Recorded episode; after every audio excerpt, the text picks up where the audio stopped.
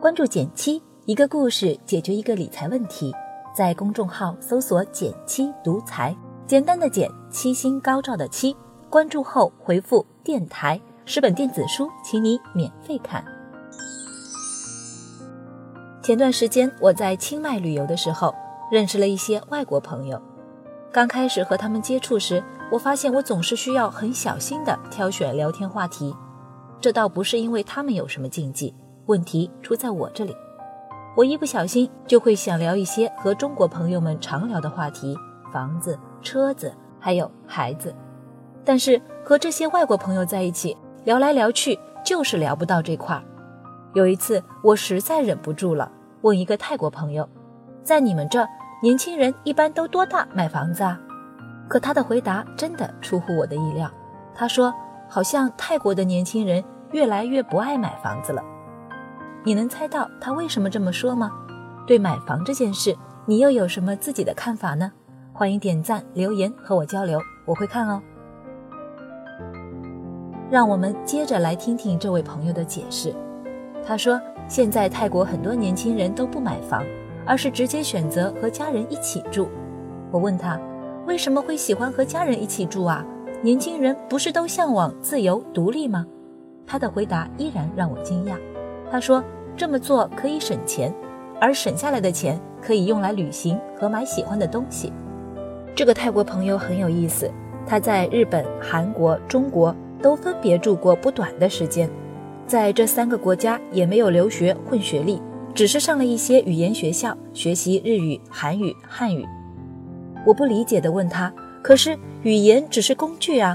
你用这么多年的时间来学习语言，没有想过自己以后要做什么专业吗？随着年龄变大，你还没开始工作，不焦虑吗？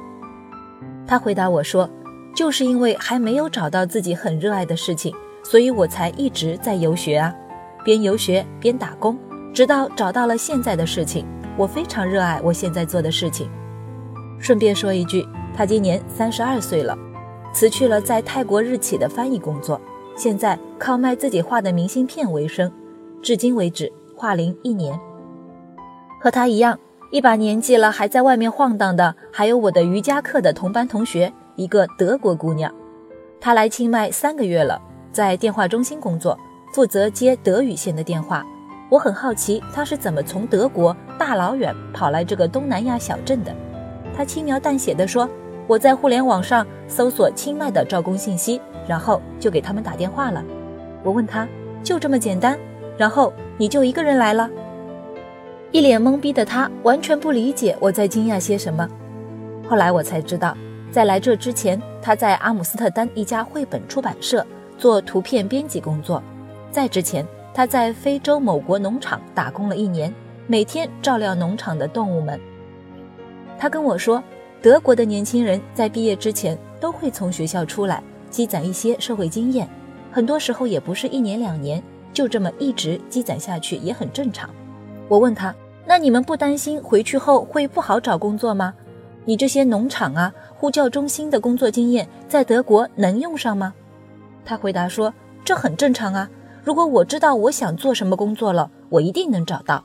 如果我一毕业就工作了，大家才会觉得这个人不正常。”除了他们，在这里我还遇到了各种各样不靠谱的人，有环游世界走到哪教到哪的瑜伽教练，有辞去银行工作来开民宿的湖北女生，有因为爱情投奔音乐，结果自己变成了专业歌者的混血姑娘。我并不是想说，因为看到了各种丰富多彩的生命，就觉得我们谈论买房买车这件事有多庸俗，因为我知道这背后其实是有很多更深层次的原因。比如稀缺的资源和貌似永远在上涨的房价等等等等，但这些彩色的生命带给了我一样很宝贵的东西，他们让我看到了年轻人的选择其实是可以更宽的。以前在朋友圈经常看到类似的鸡汤，你得逼自己一把才能看到更多的可能性。但我想说，有时候啊，你放自己一马。也能看到更多的可能性。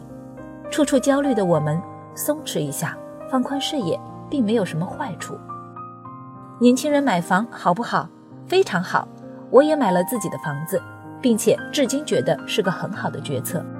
原因是买房让我更有动力去学习理财，而理财不仅让我在财务上更宽裕，让我发现了自己的爱好，更给我带来了一系列的机遇。但是，比买了房子更让我开心的是，就是我还能让自己保持着对这个世界探索的兴趣。你看了才知道世界之大，你走出来才知道风景之外的风景。成长往往是这样，通过失去了解自己的渴望，通过得到知道什么并不重要。你不能闭上眼睛，然后告诉自己世界是黑色的。